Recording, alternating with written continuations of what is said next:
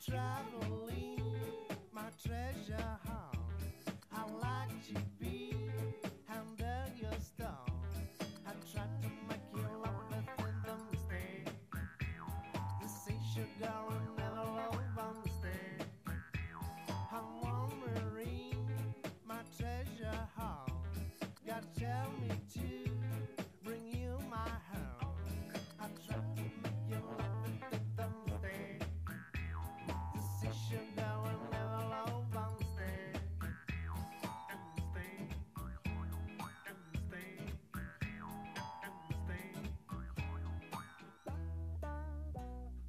travel.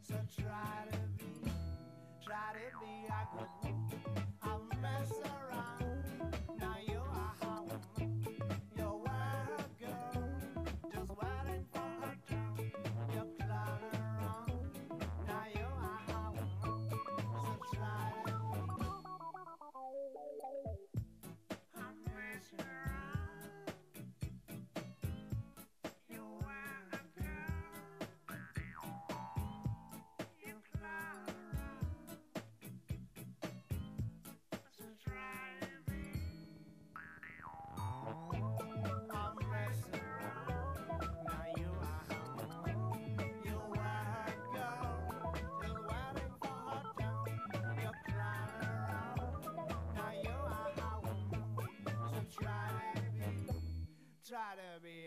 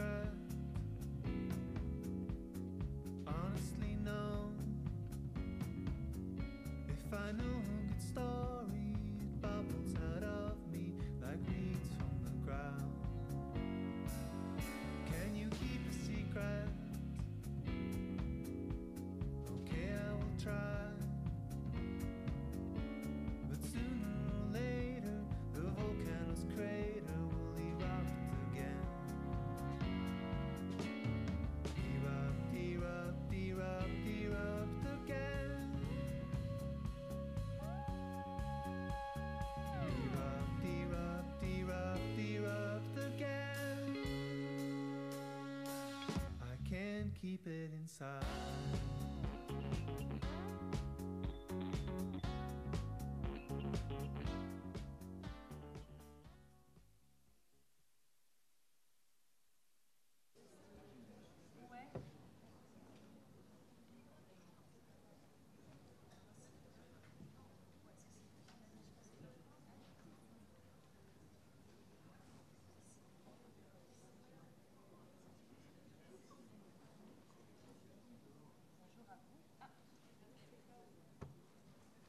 Bonjour à vous. Ah oui, oh.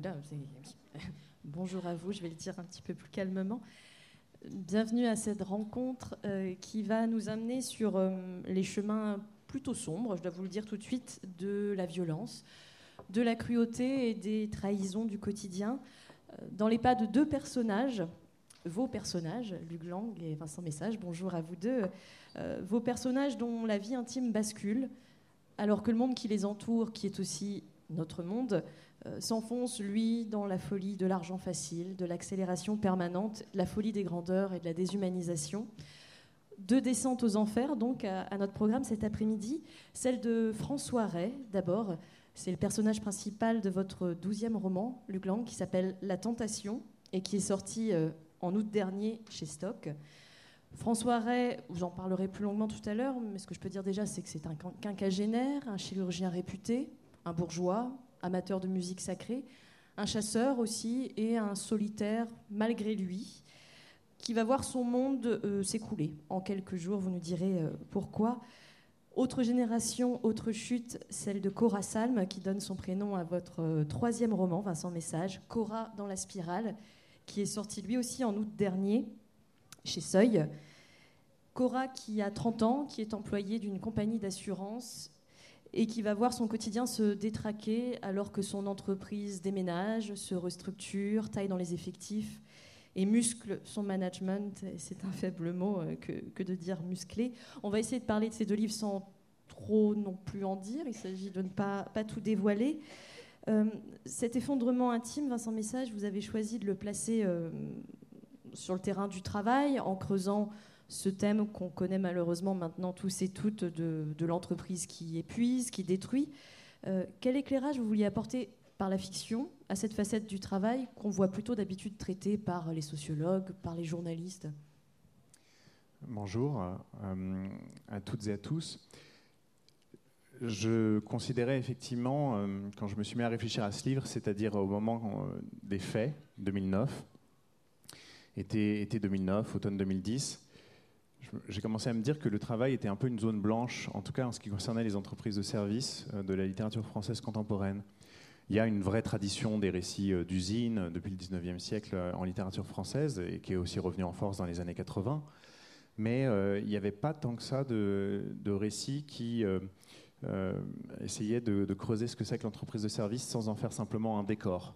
Souvent en littérature française, les personnages vont au travail, mais on ne sait pas trop ce qu'ils y font, ou le roman commence le jour où euh, ils décident de ne pas aller au travail, euh, et de, rester sur le quai du métro et de ne pas monter dans le wagon. Euh, et donc j'avais envie de raconter d'abord une trajectoire individuelle, c'est un, portrait de femme, ce livre. Mais que ce soit aussi l'histoire d'une entreprise, c'est-à-dire de ces grands corps collectifs où en fait il y a tout un tas de d'ascension et de chute, de jeux de pouvoir et de séduction, et qui euh, en fait peuvent être des espaces formidablement narratifs, même si comme ça en première instance on pourrait se dire c'est des gens devant des écrans, c'est des gens dans des salles de réunion. euh, euh, en fait, je pense que si on dézoome, si on prend les choses avec un peu plus de distance, si on retrace l'histoire d'une entreprise, la manière dont elle change culturellement, on a là en, réalité un, échiquier où chaque coup peut être très intéressant à jouer littérairement. Et à l'inverse, si on zoome sur le quotidien, sur ce que c'est que la texture de nos semaines, d'aller cinq jours sur sept au même endroit pendant des années, parfois des dizaines d'années, ben, on dit des choses de, nos vies, euh, nos vies aussi comme expérience corporelle, vraiment, qui, je crois, sont importantes parce que voilà, ça, concerne des dizaines de, millions de gens en France et, euh, et tout ce qui est dans l'époque a besoin à un moment donné d'être mis en fiction. D'autant que vous avez eu le regard euh, journalistique, on va dire, à un certain moment, puisque vous avez suivi, je crois, pour le journal Le Monde, ce fameux procès dont on a tous et toutes entendu parler l'an dernier, le procès France Télécom. Euh, là aussi, vous avez pu comparer la pratique journalistique, en tout cas le rendu, le compte rendu journalistique, et puis ce que vous avez fait en faisant œuvre de fiction avec ce roman. hein. Oui, alors bah, le cas de France Télécom était très présent dans les journaux quand j'ai commencé à travailler sur le livre, mais on a un peu oublié, c'était pas le seul. hein. Il y avait des suicides chez Renault, euh, il y avait beaucoup d'entreprises qui licenciaient avec la crise des subprimes arrivée de, des États-Unis. Euh, et le procès, euh, finalement, ça a vraiment été boucler la boucle de ce qui a été pour moi comme ça une tranche de vie de 10 ans, puisque c'est une fois le livre achevé et, euh, et un peu par hasard en fait, à travers des rencontres que, que- l'enquête sur le livre m'avait amené à faire, que je me suis retrouvé à me rendre aux audiences dans ce tribunal de Paris flambant neuf. Ce qui m'a le plus intéressé, c'était de d'entendre parler de la question de la responsabilité indirecte. C'est-à-dire que les, prévenus du procès France Télécom n'avaient souvent jamais vu ou été en contact avec euh, les, les 19 personnes qui se sont donné la mort ou, les autres euh, cas qui faisaient partie du dossier. Et, euh, et dans Cora, euh, euh, qui est responsable de quoi euh, Comment des chaînes, euh, des chaînes hiérarchiques euh, euh, et des, des- des méthodes de management peuvent ricocher comme ça d'un niveau euh, à l'autre et avoir des conséquences sur la vie des gens jusqu'au plus intime, c'était aussi quelque chose sur quoi j'avais vraiment essayé de travailler. Donc il y avait tout un jeu d'écho, même si l'entreprise euh, euh, dans laquelle se passe l'intrigue, euh, n'est pas dans une situation aussi grave que France Télécom est aussi beaucoup plus petite. Donc c'est pas du tout euh, France Télécom Orange. Mais je voyais certaines de mes intuitions confortées par ce que j'ai entendu dans ce tribunal. Il y a quelque chose qui m'a frappé dans, cet article du Monde que j'évoquais. Vous, écriviez euh, que cette crise des subprimes, que mm, toutes ces affaires France Télécom ont coïncidé avec euh, l'entrée de votre génération, qui est aussi ma génération, sur le marché du travail. Et c'est vrai que vos deux personnages incarnent deux générations différentes. Cora, elle a 30 ans, François Rey, il a 56 ans. Vous-même, vous êtes deux auteurs de deux générations différentes. Je me suis dit que c'était peut-être ce qui expliquait que hum, leur chute vient de deux terrains différents. Le travail, pour François Rey, c'est de la famille que vient la chute, c'est par la famille que tout s'effondre. Qu'est-ce que ça nous dit, Luc Lang, sur ce personnage de François, le fait que sa descente aux enfers vienne de là et de ses enfants plus particulièrement hein? Euh, oui, bonjour à toutes et à tous. Euh, bah, J'avais traité beaucoup de l'entreprise dans le précédent livre, au commencement du septième jour, donc là, euh, c'était plus effectivement axé sur la famille. En fait, euh, que, Fr- que François euh, soit à la fois chirurgien et chasseur m'intéressait par rapport à euh, cette question du corps, puisqu'il il répare les vivants, pour citer un titre récent et fameux de Mélisse de Carangal. Donc il est chirurgien, orthopédiste, il répare les vivants et en même temps il tue les animaux puisqu'il est chasseur. Et il est donc sur cette ligne de crête où euh, les gestes qu'il fait sont des gestes décisifs qui concernent chaque fois des corps, des corps vivants, que ce soit pour les réparer, que ce soit pour les tuer. Et donc sur cette ligne de crête, euh, ça me permettait de, parler des corps. Et pourquoi j'ai envie de parler des corps? Bon, ça m'obsède beaucoup dans, tous mes romans, mais c'est parce que je trouve que les corps disparaissent.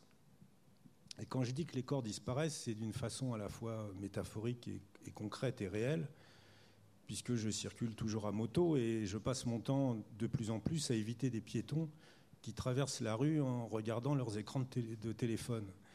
Et effectivement, euh, quand ils regardent leur écran de téléphone en même temps qu'ils traversent la rue, comme leur réalité et leur conscience est dans l'écran, ils n'ont pas le sentiment qu'ils sont dans la rue. En ce sens que ils pensent que leur réalité de conscience échappe au fait qu'ils sont en train de traverser la chaussée. Quoi.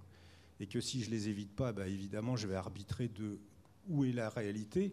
Et on sait bien que la réalité, elle est dans leur corps. Et si je les écrase, il n'y aura plus de conscience de ce qui se passe sur l'écran. Et, et, des fois, je m'arrête et je les engueule, surtout quand c'est des jeunes. Je leur dis, mais oubliez pas que vous avez un corps. C'est-à-dire que votre réalité, elle est là où votre corps se trouve. Et en fait, il y a une sorte de déréalisation totale par la manière d'être tout le temps dans une vie fantomatique qui se passe sur euh, les images qui défilent sur des écrans électriques. Ça, c'est une première disparition des corps. L'autre disparition des corps, évidemment, c'est le fait que euh, la- l'automatisation de plus en plus importante de notre société euh, fait que nous sommes de plus en plus, je dirais, témoins du travail des machines. Euh, nous sommes de plus en plus en retrait par rapport à ce qui concerne le travail. C'est pour ça qu'on parle d'entreprises de services, c'est-à-dire dans des entreprises dans lesquelles il n'y a plus tout à fait des métiers. On ne sait pas trop ce qu'on fait, en fait. Et définir les métiers à ce moment-là devient quelque chose d'extrêmement problématique. Et euh, il y a une disparition des métiers, clairement. Or, euh, dans les métiers, il y avait des gestes. Et s'il y avait des gestes, il y avait des corps. Et la disparition des métiers marque aussi la disparition des corps dans la manière dont on s'engage dans le travail. Et, euh, l'expertise des métiers, euh, évidemment, euh, nécessitait un savoir-faire de- des mains, nécessitait des outils comme des prolongements du corps, justement. Et euh, quand euh, le fils de François lui dit euh, Mon cher père, tes mains bientôt seront obsolètes, puisqu'avec l'intelligence artificielle et la robotique, on n'aura même plus besoin de tes mains pour opérer. C'est pour ça que j'ai voulu prendre un travailleur manuel. C'est un, grand bourgeois, certes, mais c'est aussi quelqu'un qui se considère comme un travailleur manuel. Et donc, l'érosion et la disparition des corps dans la place qu'ils occupent dans nos sociétés, elle est flagrante tout le temps.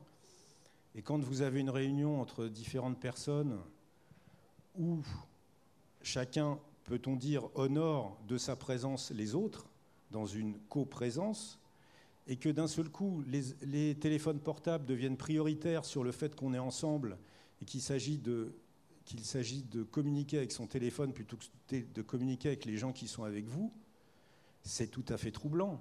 C'est-à-dire qu'il y a une manière de prioriser euh, ce qui se passe dans les flux plutôt que de prioriser ce qui se passe avec les autres corps qui sont avec nous.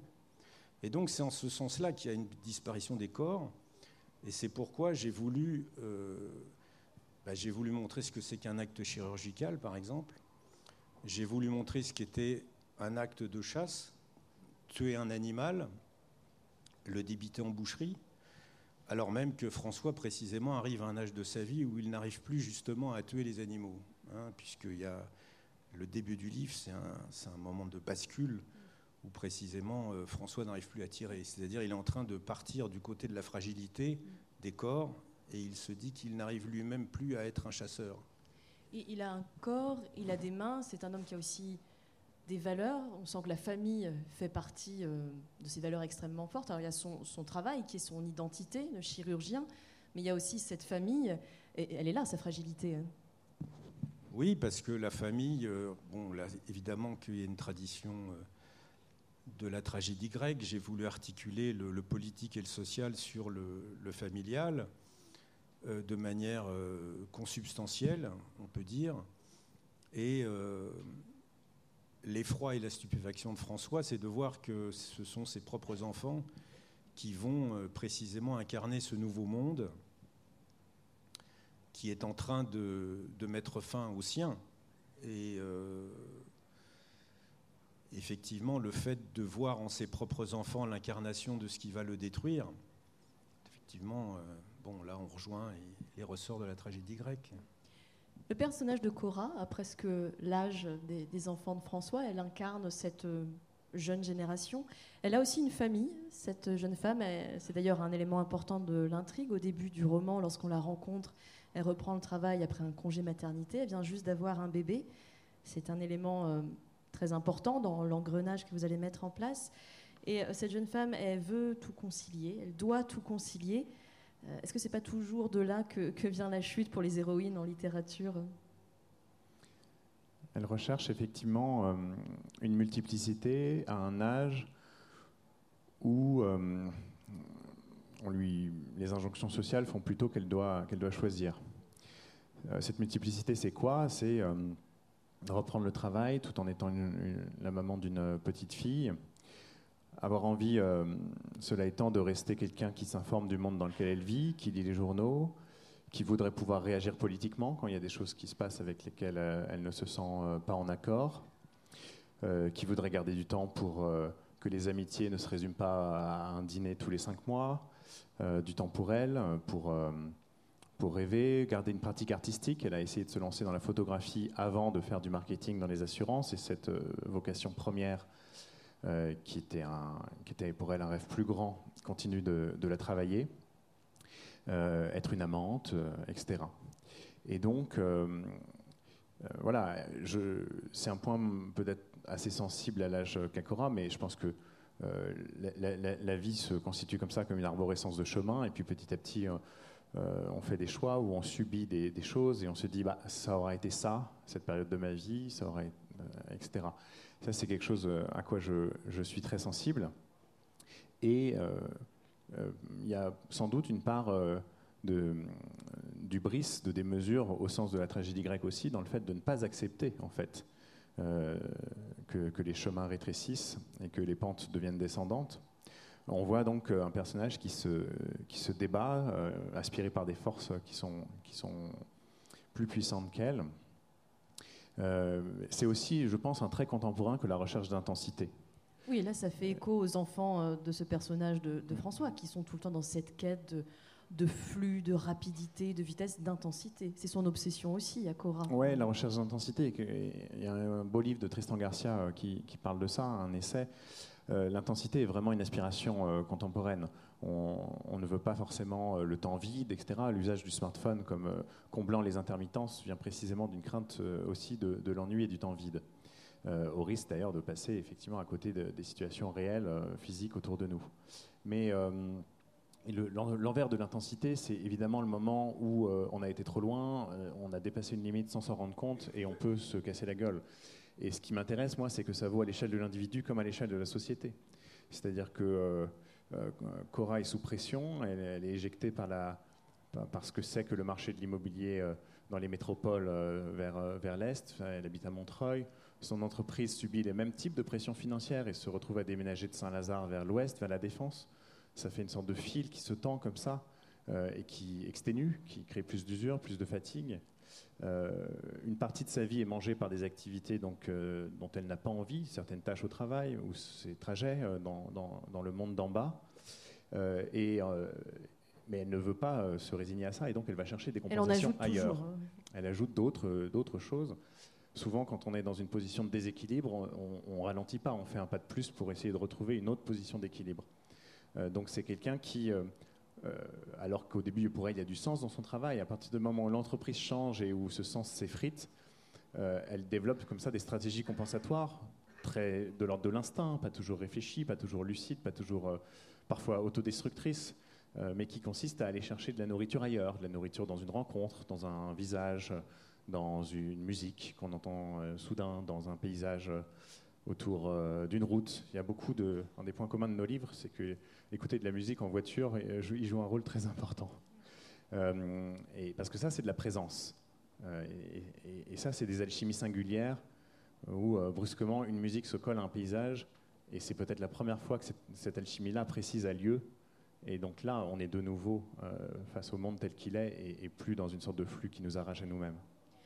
Et ça dessine, je trouve, un portrait pas forcément très glorieux, en tout cas qui m'interpelle parce que j'en fais partie, de, cette génération de trentenaires.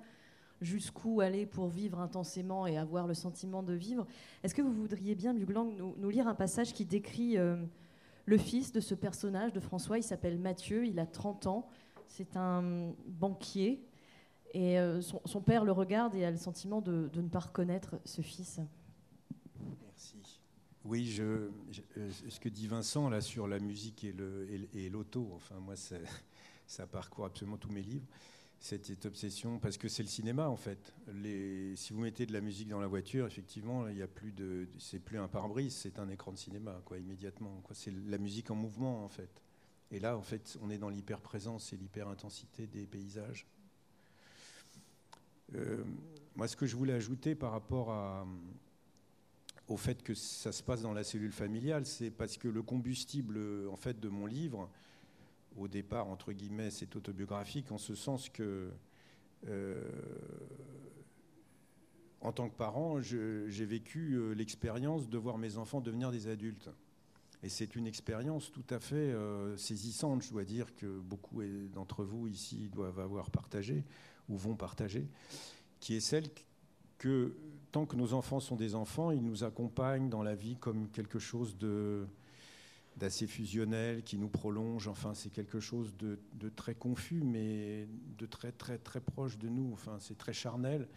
Et puis d'un seul coup, sans qu'on voit bien quand, quand se fait la métamorphose, c'est un peu comme une chrysalide et un papillon. D'un seul coup, on a devant nous des adultes. Et euh, ça nous met dans une espèce quand même de sidération euh, de voir euh, l'autre en, nos enfants, c'est-à-dire l'autre absolu, l'autrui, euh, qui d'un seul coup euh, va inventer un nouvel horizon, affirme une indétermination, une liberté. on le voit plus de dos que de face. hein, il s'éloigne, elle s'éloigne.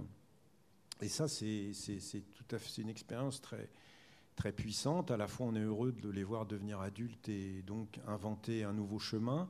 Et puis en même temps, euh, il y a une espèce de vide euh, qui s'installe autour de nous. Moi, j'en ai quatre, donc le, vide, si vous voulez dire, si vous voulez, il est quand même important, il est même abyssal. Et donc, c'était ça l'énergie du, livre, c'était euh, c'était ce, ce combustible-là. Et évidemment, à partir de là, ce qui m'intéressait, c'était de pousser les feux de la cruauté parce que, à la différence des miens, si j'ose dire, heureusement, moi, j'ai pas l'histoire de François qui m'arrive, c'est-à-dire, euh, j'ai pas le sentiment du tout que, même s'ils inventent des nouveaux chemins, euh, il y a une espèce comme ça de, euh, enfin, ils ne deviennent pas les ennemis de ce que je, de ce que je défends. Mais là, évidemment, avec François, ce qu'il se passe pour lui, c'est qu'il découvre en ses enfants, non pas ceux qui signent sa fin naturelle, si j'ose dire, puisque quand nos enfants deviennent des adultes, c'est aussi le signe que nous, quelque chose de nous est en train de finir. C'est-à-dire, euh, il y, a- une espèce de retrait qui s'opère pour nous devant ceux qui sont en train de, constituer le devenir. Et c'est plus tout à fait nous, c'est eux.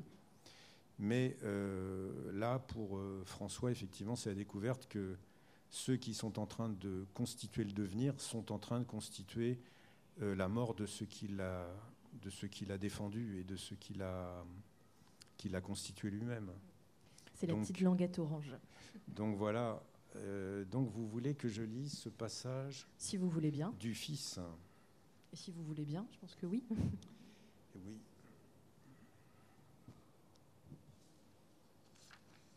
Il y a une petite flèche. Oui.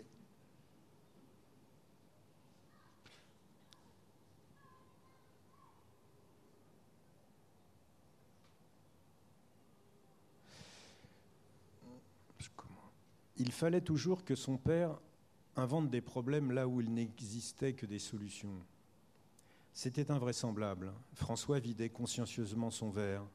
L'alcool commençait à dénouer les nœuds, son corps se relâchait, ça produisait en lui un éloignement quasi géographique, des soucis qui le hantaient, une vue d'avion quittant le sol, les lieux, les situations s'en trouvaient moins dessinées, plus floues, pour devenir des points quasi invisibles. Son fils, à presque 30 ans, affichait une morgue et une assurance toute fondée sur la puissance de son capital. Son rapport aux choses en était dépourvu d'aspérité, lissé, parce que plus rien d'affectif, encore moins de social, ne traversait ses relations. Il était au-delà, entretenant des liens de pure convenance et de politesse creuse, sans incidence sur sa vie propre, posé qu'il était sous un invisible dôme de verre qui assourdissait tout bruit, décolorait toute couleur, affadissait chaque goût, chaque parfum. Toutes les expériences étant à sa portée, duplicables à l'infini, l'argent faisait de lui un immortel, hors du temps et de l'histoire, l'emprisonnant dans une atonie qui devenait sa solitude et sa prison, dont il semblait pourtant se repaître avec un véritable contentement de soi. Ne lui avait-il pas précisé un jour que les très gros, que les très gros contrats se négociaient dans le ciel, à bord d'un jet privé qui tournait en rond au-dessus du Maine ou de la Floride? C'est avec indifférence qu'il évoqua son déménagement dans un appartement de Manhattan, un étage complet quasi au sommet d'une tour nouvelle, non loin du mémorial du 11 septembre. Une vue à dire vrai à 360 degrés sur East et West River, Brooklyn, New Jersey, Ellis Island. Bref, avec cette prégnance du ciel et de la mer qu'on oublie trop souvent, alors même que New York est bien un port ouvert sur l'océan. François n'était aucunement dupe des effets que l'enrichissement brutal et colossal opérait sur son fils. Mais ce qu'il observait surtout en écoutant Mathieu, c'était la métamorphose osseuse et musculaire d'un être cher qu'il n'avait pas vu depuis presque deux ans. L'épaississement du cou, le renforcement des maxillaires, plus carrés et carnassiers, l'affermissement du menton, l'ouverture du front, Enfin, l'élargissement des épaules, le développement du torse. Celui qui fut ce nourrisson qu'il berçait, cet enfant qu'il portait en triomphe, était à présent un homme qui gardait en sa forme accomplie, ses expressions et sa gestuelle, quelque chose d'insaisissable, d'inconcevable. Un corps et un visage d'adulte qui surgissent ex nihilo, qu'aucune espèce d'évocation du passé, la plus circonstanciée soit-elle, ne peut expliquer ni circonvenir. Comme si la vie se réinventait, s'inventait par phases à partir d'elle-même, sans qu'on puisse jamais en préméditer la courbure. Merci.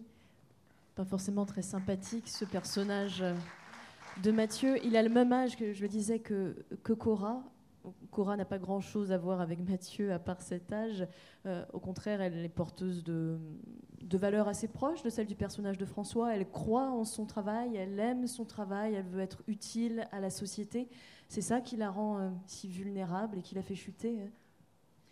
Oui, euh, on parle pas mal de génération. Euh, dans mon roman, en fait, il n'y a pas du tout seulement les trentenaires, euh, puisque j'ai voulu que l'entreprise soit représentée dans ses différents niveaux hiérarchiques, de, l'assistante euh, au PDG. Et donc, il y a aussi, je montre aussi comment ces métamorphoses du capitalisme contemporain, cette arrivée du néo-management est vécue par des gens de 40 ans, de 50 ans, de 60 ans. Mais en ce qui concerne les trentenaires, euh, Cora, c'est la règle, c'est l'expérience majoritaire, alors que Mathieu, c'est l'exception. C'est-à-dire que euh, on est dans une période où il y a un décrochage des très hauts revenus pour euh, quelques-uns, et euh, le, personnage de Mathieu dans le roman de, Luc en fait partie. Et puis pour la majorité, c'est une génération qui vit moins bien que celle de ses parents. Et ça, c'est le, cas de Cora. Alors sur la question du sens accordé, au travail, il y a vraiment cette idée que ça occupe 5 jours sur 7 dans ces semaines.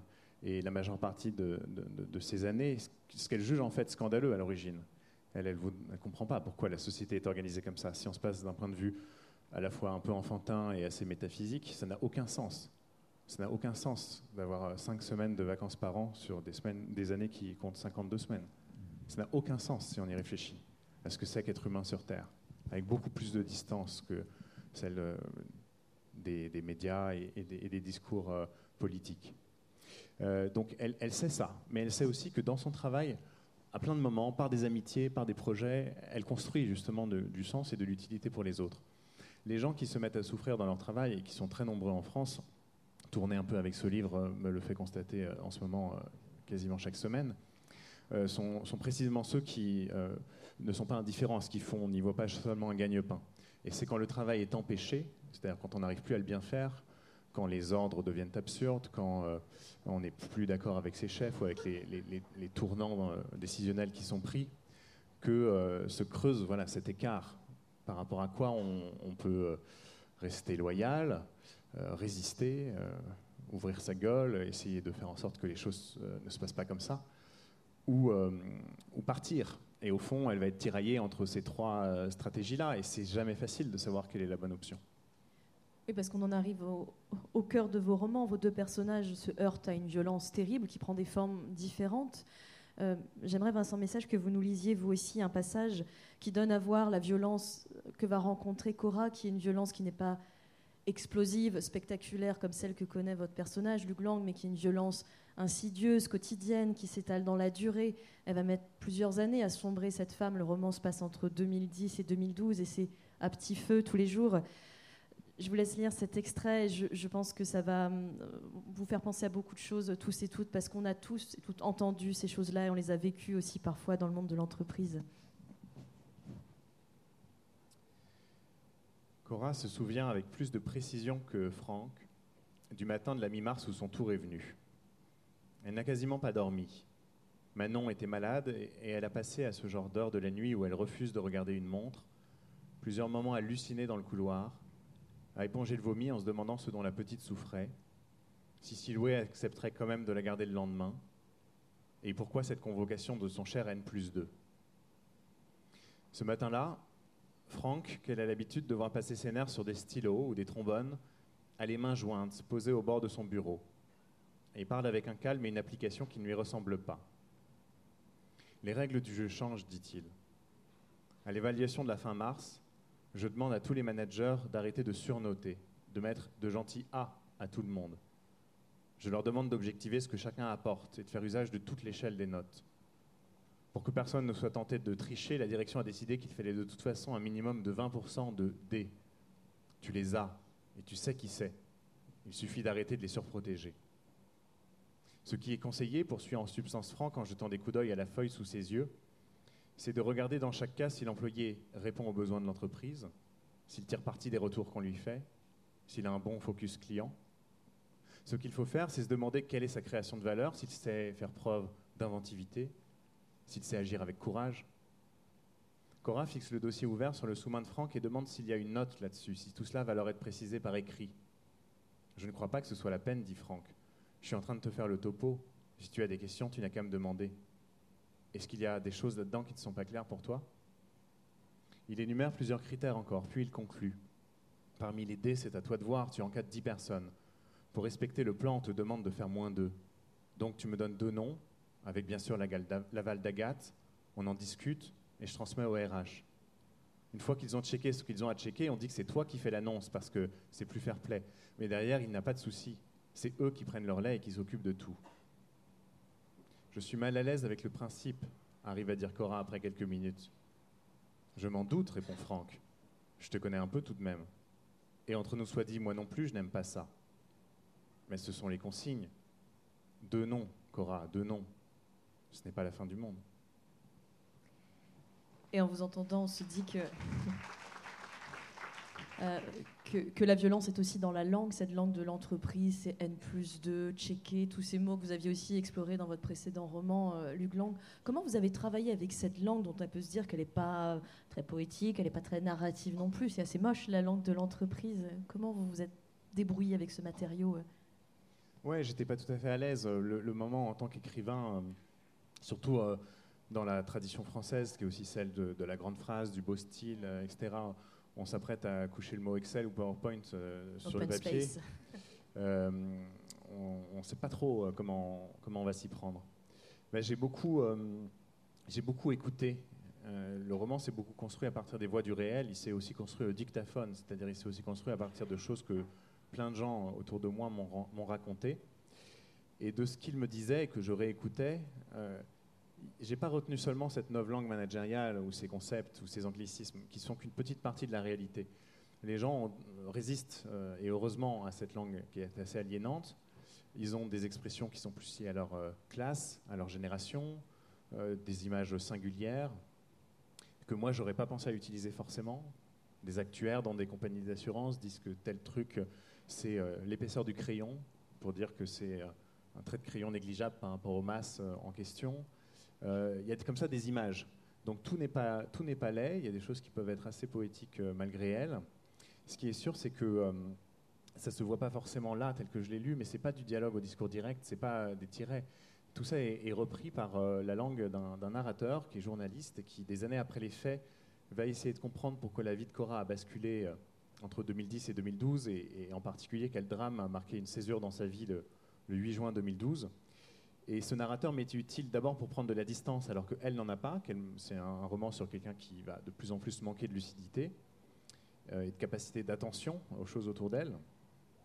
Euh, et pour aussi teinter cette langue, c'est-à-dire la rendre littéraire, la teinter parfois d'ironie, parfois, euh, parfois de tendresse, parfois d'humour, lui opposer des langues plus privées, que ce soit, c'est pas du tout un roman seulement sur l'entreprise, c'est un roman qui, qui... Oui, on la voit à la maison avec ses amis. Voilà, ça, parce on passe d'une sphère à l'autre de, de, de, nos, de, notre vie.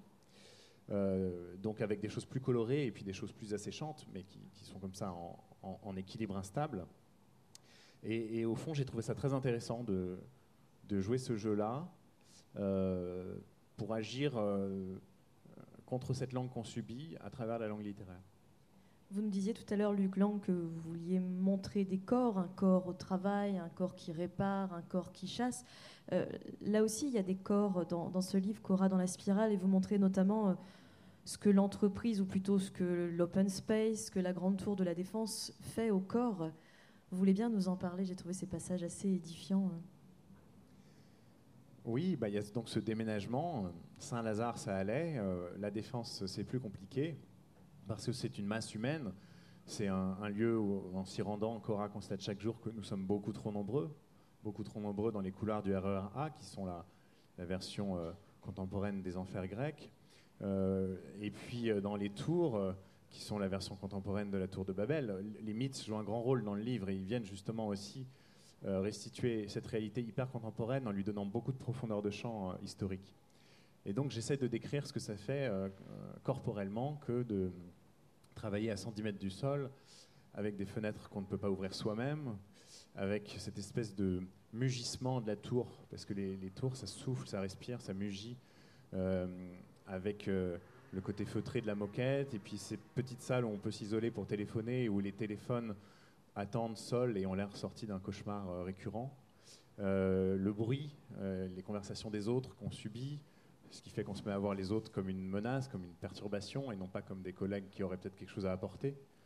Euh, Les fenêtres qu'on ne peut pas ouvrir. ça, c'est important. Les Ouais. portes, le fait qu'il n'y ait plus de portes. Euh, donc, en fait, une sorte d'habitat humain, voilà, très. euh, la petite maison que les enfants dessinent, explosée, et à la place, ce, ce panoptique, hein, à la, ce que raconte Foucault sur les prisons, c'est-à-dire euh, capacité des regards à se contrôler les uns des autres, les supérieurs contrôlant les subordonnés et les subordonnés se contrôlant entre eux. On sait qui arrive quand et qui part quand. Elle a du mal à rejoindre le sol parce que pour rejoindre le sol, il faut un quart d'heure. Donc si la pause déjeuner est courte, elle va devoir rester dans la tour. Tout ça alors que c'est une Homo sapiens dont le corps n'a pas encore intégré la sédentarité euh, et 8 heures euh, devant un écran et 8 heures assise. Euh, donc ça, ça m'intéresse énormément de voir comment ça nous transforme. Vous aviez exploré hein, cette thématique, Luc Lang, dans votre euh, précédent roman. On, voyait ce personnage de Thomas, euh, jeune ingénieur dynamique, à la trajectoire ascendante et linéaire, qui euh, vivait un, drame personnel et les répercussions sur son travail, d'un seul coup son environnement professionnel devenait très hostile, profitant de sa vulnérabilité. C'était aussi une violence qui s'installait de façon insidieuse dans le temps. Là, la violence que vous décrivez dans la totation, elle est, euh, elle est explosive, elle est spectaculaire, elle est extrêmement condensée aussi. Euh, Cet homme, François, voit tout son univers basculer en, quelques jours seulement. Euh, Quelle violence vous avez voulu raconter dans ce roman hein? Je voulais revenir, sur la, l'entreprise. je voulais revenir sur la violence de l'entreprise. Je trouve c'est chez Vincent, c'est euh, c'est très magnifique ces pages sur la tour, le- la, la mutation dans la tour, et, et là il parle des corps justement et de la disparition des corps, parce que pour penser de telles architectures de travail, il faut vraiment pas penser au corps. C'est vraiment euh, entre le- les champs électromagnétiques des ordinateurs partout sur les bureaux. euh, le bruit de tout le monde qui parle en même temps, euh, le bruit informatique, et, et Dieu sait s'il y a un bruit informatique, il y a un bruit de fond comme ça, il y a une espèce de... les fenêtres qu'on ne peut pas ouvrir, enfin les, ascenseurs, bref, les moquettes euh, qui sont bourrées de poussière, d'acariens, enfin de, plus les ventilations qui, qui propagent euh, en permanence toutes les bactéries, tous les microbes, enfin je veux dire, c'est un monde complètement fou, quoi. C'est-à-dire, pour pouvoir imaginer un monde comme ça, euh, il faut vraiment faire disparaître les corps, faut les faire taire, quoi. faut faire taire les corps. C'est vraiment un dressage terri- terrible, un dressage terrible à l'échelle de, millions de gens. Tu parlais tout à l'heure de cinq semaines de vacances en France, mais euh, c'est à peu près le seul pays où on a cinq semaines de vacances. Parce qu'on est aux États-Unis, au Japon, c'est 10 jours, par, c'est 10 jours ouvrés euh, par an de vacances. hein. Sinon, on travaille. hein. Donc là, c'est bon. Ça vient chez nous. Patience.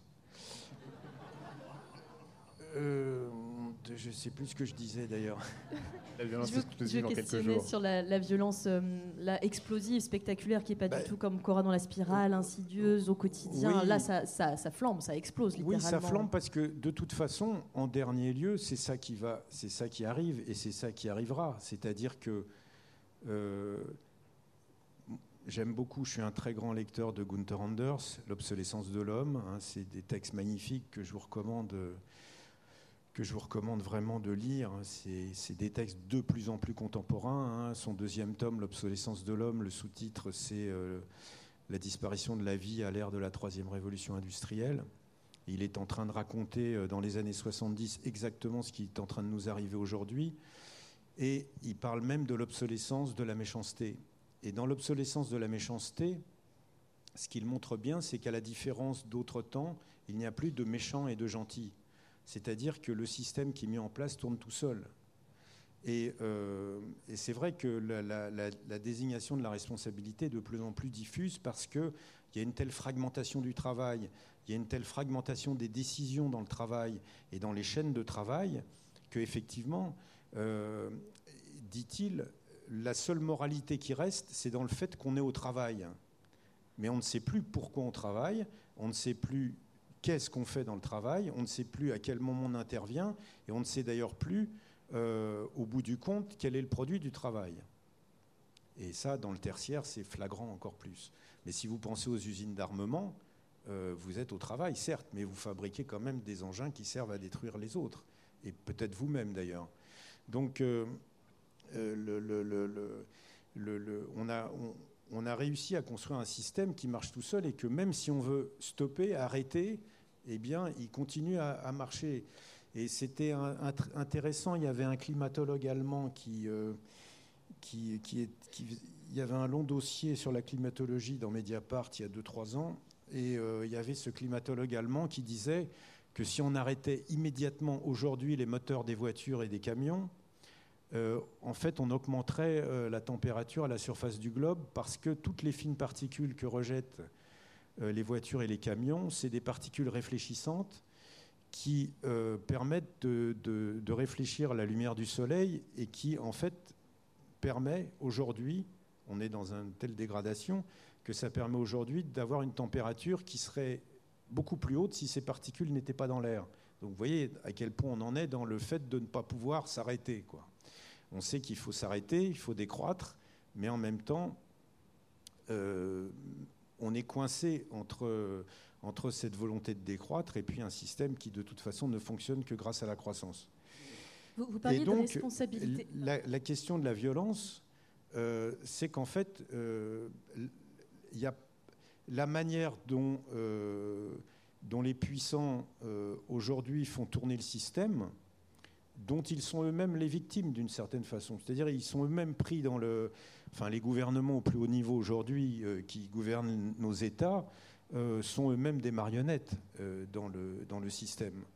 Et euh, il y a une telle pression euh, de, dans la fon- Enfin, on sait bien qu'il faut que ça soit un système de la croissance parce que ce système de la croissance est fondé sur le système de la dette et que pour pouvoir payer l'intérêt de la dette, bah, il faut continuer à croître.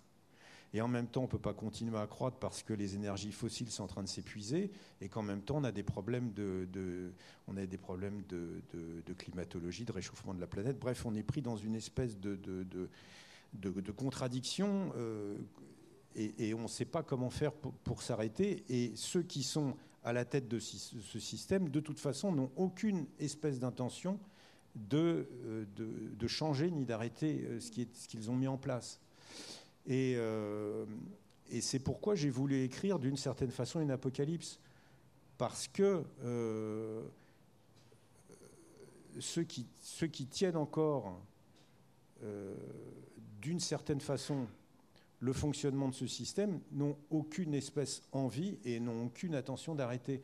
Et donc, si ça leur résiste, eh bien, ils, euh, ils détruisent.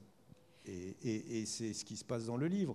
Et euh, c'est ce qui se passe aussi dans la vie. Et on sait bien que euh, quand on voit la réaction de, de- nos pouvoirs, que ce soit aux États-Unis, que ce soit en France et que ce soit dans d'autres pays, ils ont beau avoir des populations entières à 80%, 85% qui sont contre ce que font ces gouvernements. La seule réponse de ces gouvernements, c'est d'envoyer les, c'est d'envoyer la police, d'envoyer les gaz, d'envoyer les, matraques.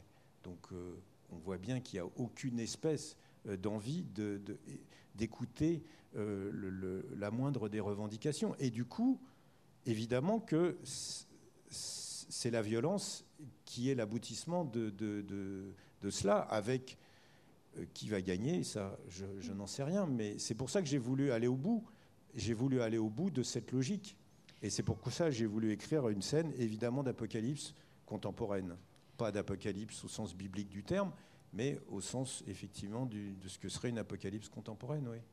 comment on donne à voir alors dans, dans l'écriture, dans la narration, ce que vous décrivez, c'est-à-dire euh, un, système chaotique dans lequel vos deux personnages ne peuvent pas comprendre ce qui leur arrive. D'une part, ils contribuent ce qui leur arrive parce qu'ils font partie de ce monde, ils font partie du quotidien, mais où vous l'avez dit, Vincent Message, euh, la responsabilité devient une notion complètement floue. On ne sait plus qui est responsable, on ne sait plus d'où vient la chute. Comment on traduit ça dans, la forme du roman hein? Euh, Moi, du coup, ce qui était important à cet égard, c'était d'avoir une multiplicité de points de vue. Euh, c'est trop facile de traiter de questions comme la souffrance au travail ou le harcèlement moral, par exemple, à travers un simple duo entre quelqu'un qui en serait plutôt victime et quelqu'un qui serait plutôt oppresseur. Les, chaînes de responsabilité sont plus étendues euh, que ça.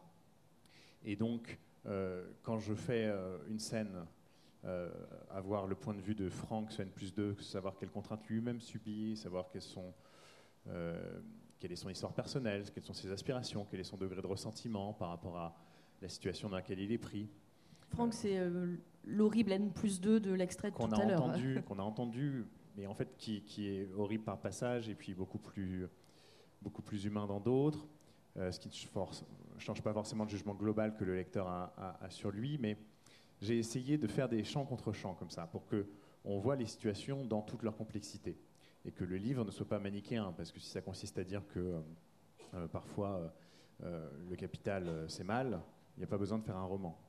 Euh, donc il faut une immersion comme ça dans la, complexité du, quotidien et des rapports de force pour essayer de voir cette multiplicité de points de vue.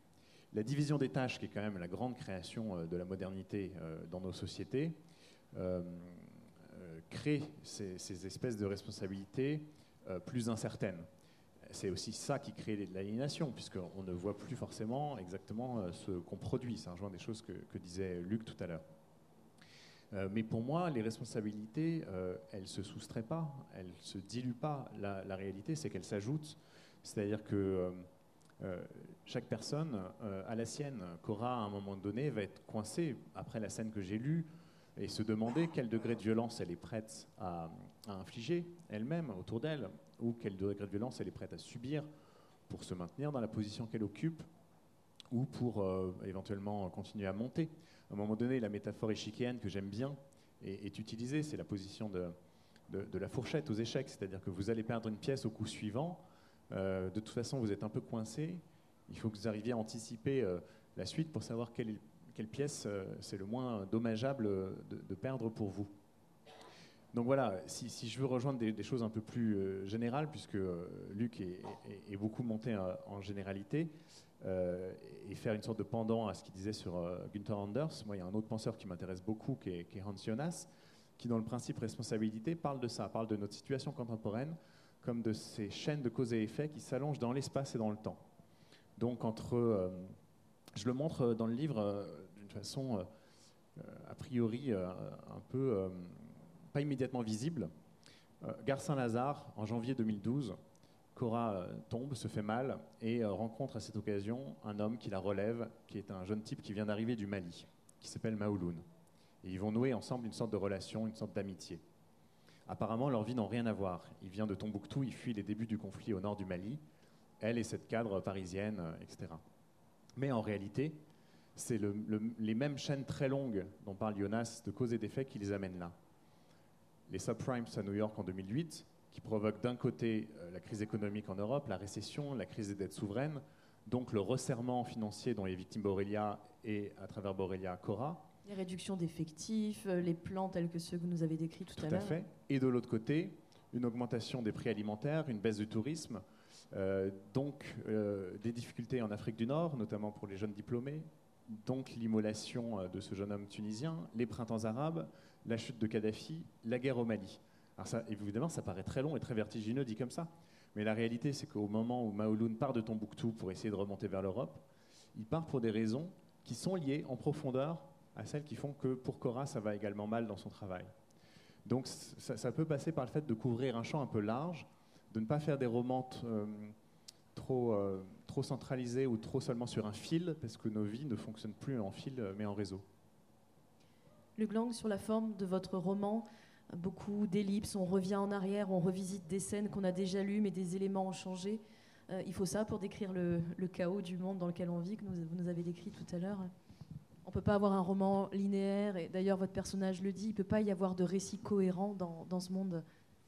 Oui, puis je crois que enfin, le, le- le rôle de la littérature, c'est, beaucoup moins de dénoncer que de, restituer la multiplicité des points de vue, ce que disait Vincent à l'instant, et puis euh, d'induire dans les situations qui sont mises en place euh, un positionnement du lecteur ou de la lectrice. C'est-à-dire, en fait, le sens est délivré par le lecteur ou la lectrice, et pas par, l'auteur. En tout cas, en littérature, me semble-t-il. Si on fait un essai, c'est autre chose.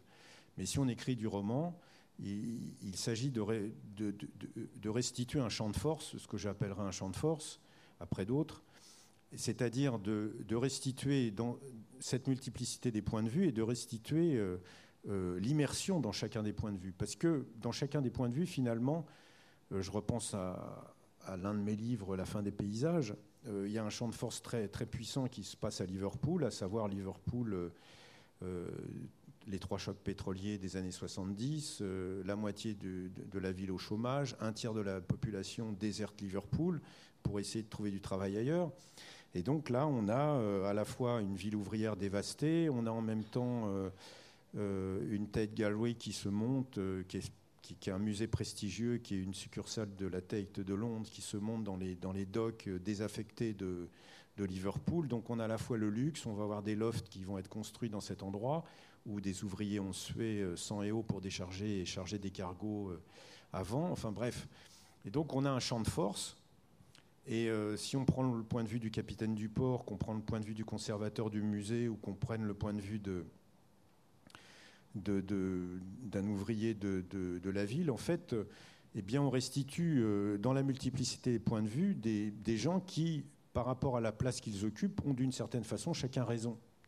Et en fait, ça va être ensuite la lectrice et le lecteur qui vont, eux, prendre position par rapport à ce champ de force. Et ça me semble extrêmement important en littérature. On n'est pas là pour faire passer un message, parce que sinon on fait un livre démonstratif. Et moi, enfin, comme tu disais tout à l'heure, à ce moment-là, c'est pas la peine d'écrire un livre, en tout cas un roman. Et il faut absolument que dans le roman, euh, on restitue la, complexité de la réalité, en fait, qu'on fasse monter cette, cette complexité, mais que le sens ne soit pas délivré dans le livre par l'auteur, mais que ce soit le sens qui soit délivré par la lecture. Et c'est pour ça qu'il s'agit en fait de se taire. Pour moi, le roman, c'est un endroit où on se tait, un endroit muet. On est muet parce qu'on écrit, et, en étant muet, on, restitue une situation qui est à la fois une situation euh, d'une tension euh, familiale, d'une tension politique, d'une tension sociale, d'une tension affective.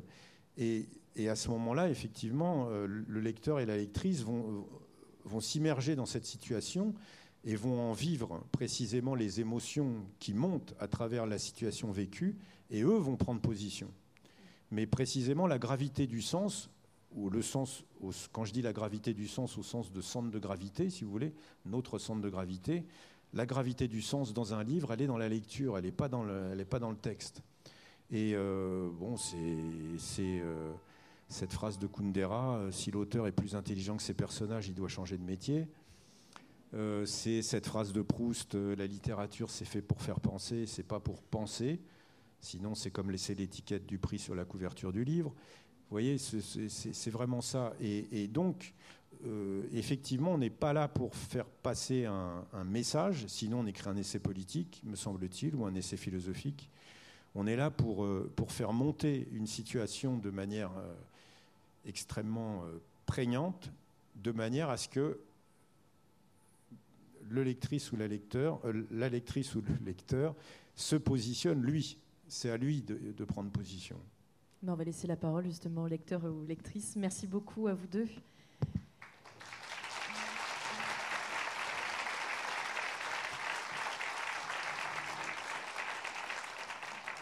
Et je précise que vous pouvez prendre la parole que vous ayez lu ou non, d'ailleurs Cora dans la spirale et la tentation, qui souhaite se lancer pour réagir ou poser une question, pour euh, partager un ressenti, c'est possible aussi. Alors je ne vois aucune, Ce qu'on peut faire, c'est que je pose une autre question, comme ça vous avez le temps de réfléchir pendant ce temps, et puis vous, prenez la suite. Euh, ça va être une réflexion de lectrice aussi. Euh, je, suis sortie ébranlée de la lecture de, ces deux livres et je me suis demandé peut-être un peu naïvement comment vous, vous êtes sortie de, ces deux romans. Qu'est-ce qu'on ressent en tant qu'écrivain euh, quand on crée ces personnages euh, pour les voir détruits? Parce que là, sont vraiment, vous l'avez compris, deux apocalypses euh, intimes. Comment vous êtes-vous senti quand vous avez terminé l'écriture de ces deux romans hein? Bah, moi, comme je l'ai dit, c'est un roman dont j'ai eu l'idée à l'été 2009 et qui paraît en, en août 2019. Donc déjà, il s'est écoulé dix ans, pendant lesquels j'ai fait d'autres choses, deux autres livres. Mais j'ai donc vécu avec Cora un, long moment de ma vie. Elle me ressemble à plein d'égards. Elle ressemble aussi à, d'autres personnes euh, proches. Euh, j'ai vraiment tenu à lui donner. euh, j'ai vraiment travaillé pour qu'elle ait une qualité d'existence. Ce qui m'émeut ces derniers jours en rencontrant des lecteurs, c'est le moment où, comme disait Luc, je me tais, mais alors là dans un sens très concret, et je vois trois, quatre personnes se dire non mais attends, quand Cora fait ça, et puis là si elle avait plutôt dit ça, et comment toi tu aurais réagi à sa place, etc. Et, là je la vois exister d'une façon relativement euh, indépendante euh, des intentions que j'ai pu y mettre, et, et- rien ne peut me, faire plus plaisir. Euh, dans l'intensité des, émotions, qui est aussi, je crois, le propre des romans, pas le propre, mais en tout cas quelque chose que le roman long permet. On a écrit des livres qui sont assez amples. Euh, le mien couvre une période de temps aussi également assez longue. Ça, permet d'avoir ce, mélange de, nostalgie, de voir le temps passer sur les personnages, euh, euh, et, aussi le, sentiment que ce qui leur arrive compte plus que si on venait de faire leur connaissance, bien sûr.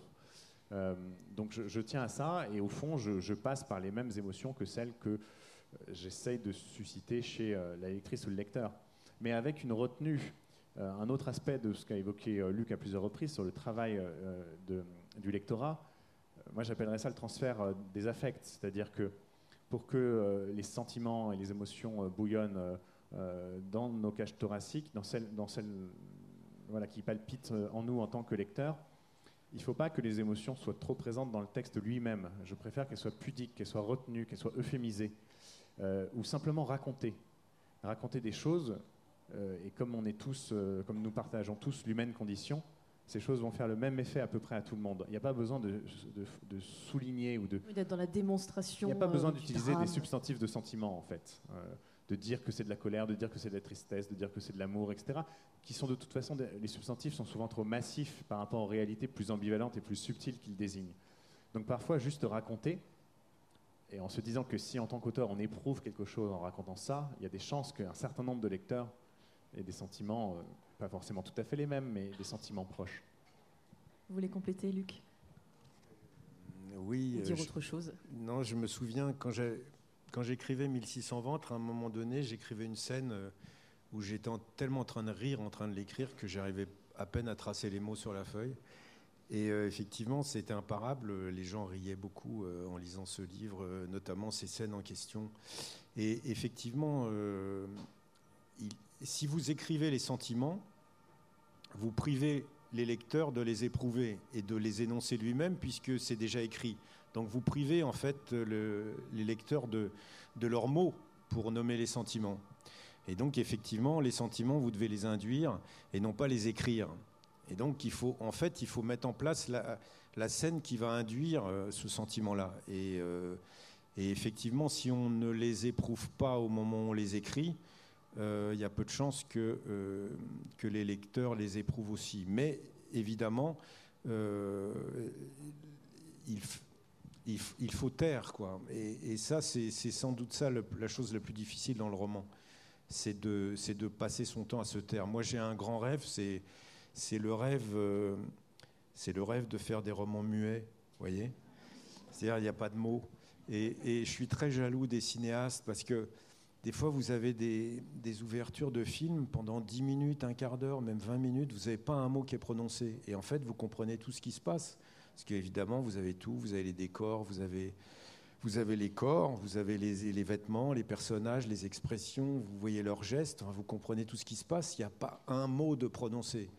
Je me dis, waouh, c'est ça qu'il faut faire, quoi. Donc faire des, faire des, faire des livres sans mots, quoi, des- arriver à Je faire sais des pas si romans ça muets, quoi. très bien. Je ne sais pas si vous achèteriez. Et euh, voilà, mais bon. Et en tout cas, essayer par euh, la musicalité de, de la phrase, le rythme, la pulsation, le flow, comme on dit aujourd'hui, donc par la, la musicalité du langage, entraîner dans, dans une sensation de la lecture où on n'a pas le sentiment de lire, mais on a le sentiment de vivre. Et euh, moi, c'est mon obsession, c'est que vous lisiez le livre sans avoir le sentiment de lire, quoi. Que vous ayez le sentiment juste de vivre quelque chose. Merci. Est-ce que vous avez eu le temps de cogiter? Non? Eh bien, on va, on va s'arrêter là. Alors, pour cette rencontre, merci à vous d'y avoir assisté. Merci encore à vous deux. Vous pouvez aussi rester, vous n'êtes pas obligé de partir puisque une séance de dédicace va avoir lieu, je crois, juste ici. Vous pouvez acheter des livres et puis les faire dédicacer euh, par Vincent Message et Luc Lang. Et peut-être que vous pouvez leur poser vos questions directement aussi, c'est pas plus mal deux fois.